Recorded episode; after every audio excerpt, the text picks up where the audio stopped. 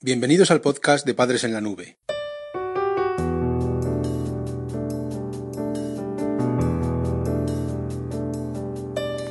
Hola madres y padres en la nube. Bienvenidos al episodio número 57 de nuestro podcast. Hoy en el capítulo vamos a hablar sobre la forma de crear un contrato de comportamiento con tu hijo.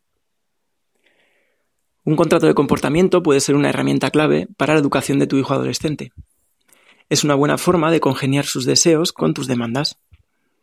Muchas veces te habrás planteado como padre que las peticiones de tu hijo son desproporcionadas. Pues con un contrato de conducta, lo que vas a hacer es gestionar estas solicitudes. Lograrás canalizarlas con esta herramienta para que avance en su educación y para que mejore el clima familiar.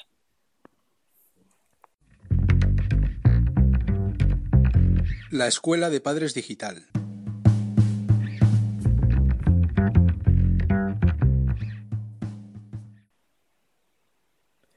En primer lugar hablaremos sobre cuándo establecer un contrato de conducta con tu hijo adolescente. Seguro que en muchas ocasiones tu hijo te ha sorprendido con alguna petición absurda o que te haya parecido a ti absurda. Te puede haber eh, parecido que quiere cosas demasiado caras o inadecuadas para su edad. Imagínate que con 13 años te pidiera una motocicleta. Está claro que no podrías corresponder sus deseos porque primarías su seguridad y su falta de responsabilidad con esa edad. Además, ni siquiera tendría la edad mínima para conducirla.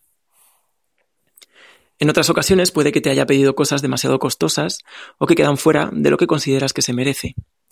En estos casos la petición puede llegar a afectarte a nivel emocional. Incluso podrías descartarla por esta sorpresa inicial. Por ejemplo, imagínate que tu hijo de buenas a primeras te pide una videoconsola y es la más cara del mercado. De repente un clic sonaría dentro de tu cerebro y empezarías a notar una ansiedad creciendo en tu interior. La reacción natural en estos casos sería ironizar o mandarle a paseo con sus tonterías. Cuando notes esta sensación puedes plantear una alternativa. Si se trata de una petición adecuada para su edad y que con un poco de ahorro en la familia se podría asumir, intenta verlo desde otro punto de vista. Una petición de tu hijo es una mano tendida a una negociación.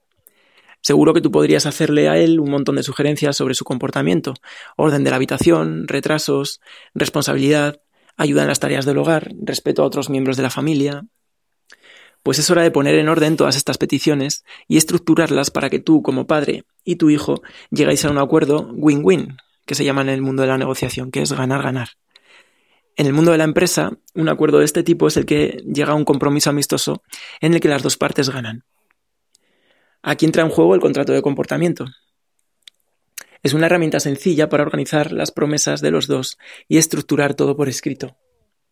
La situación ideal es aquella en la que tu hijo mejora su conducta en algún aspecto concreto que tú marcas y le otorgas una recompensa. Como ves, ambos obtenéis un beneficio por ello. Padres en la nube. La adolescencia fácil.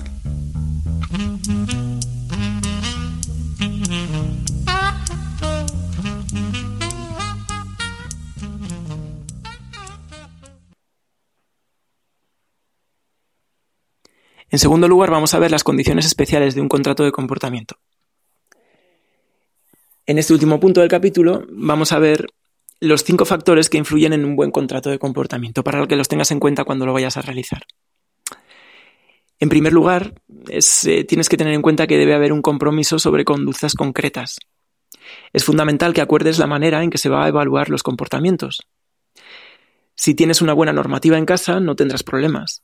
Simplemente tendrás que utilizar aquellas normas asociadas a las conductas que te interesan. Si no cuentas con un sistema de normas específico, tendrás que negociar con tu hijo las condiciones.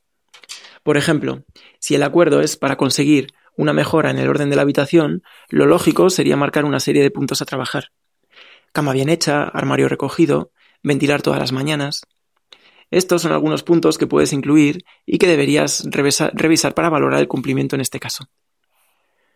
Un segundo punto serían los comportamientos relacionados.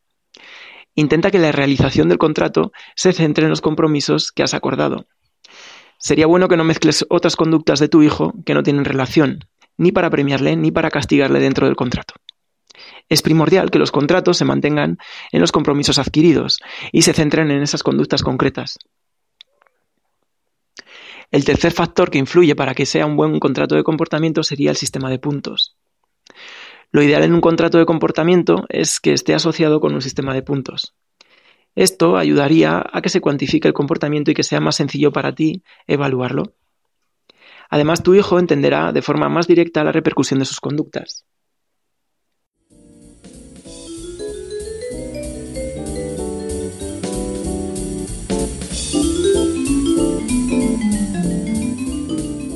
Recursos prácticos para padres en apuros.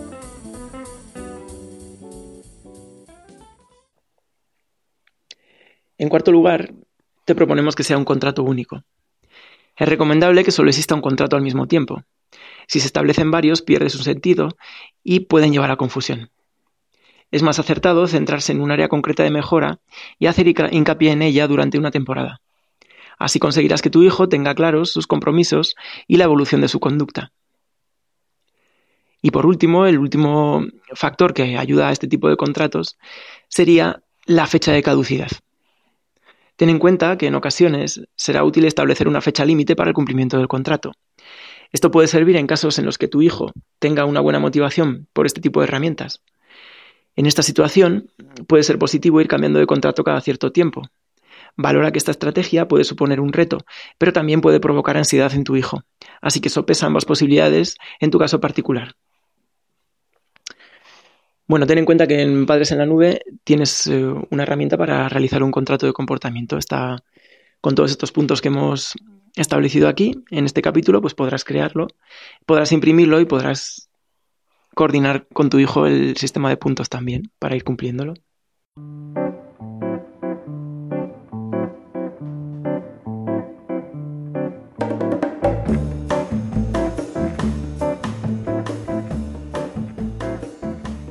Podcast de Padres en la Nube se distribuye bajo licencia Creative Commons. Puedes copiar, distribuir, promocionar y compartir este podcast siempre que menciones el nombre del autor y lo difundas con una licencia igual a la que regula la obra original.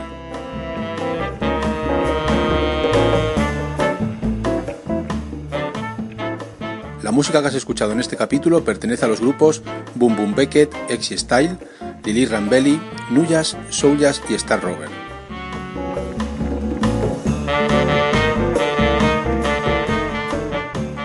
Podcast creado y distribuido desde España por Félix Martínez. Voces por Daniel García. Padres en la nube.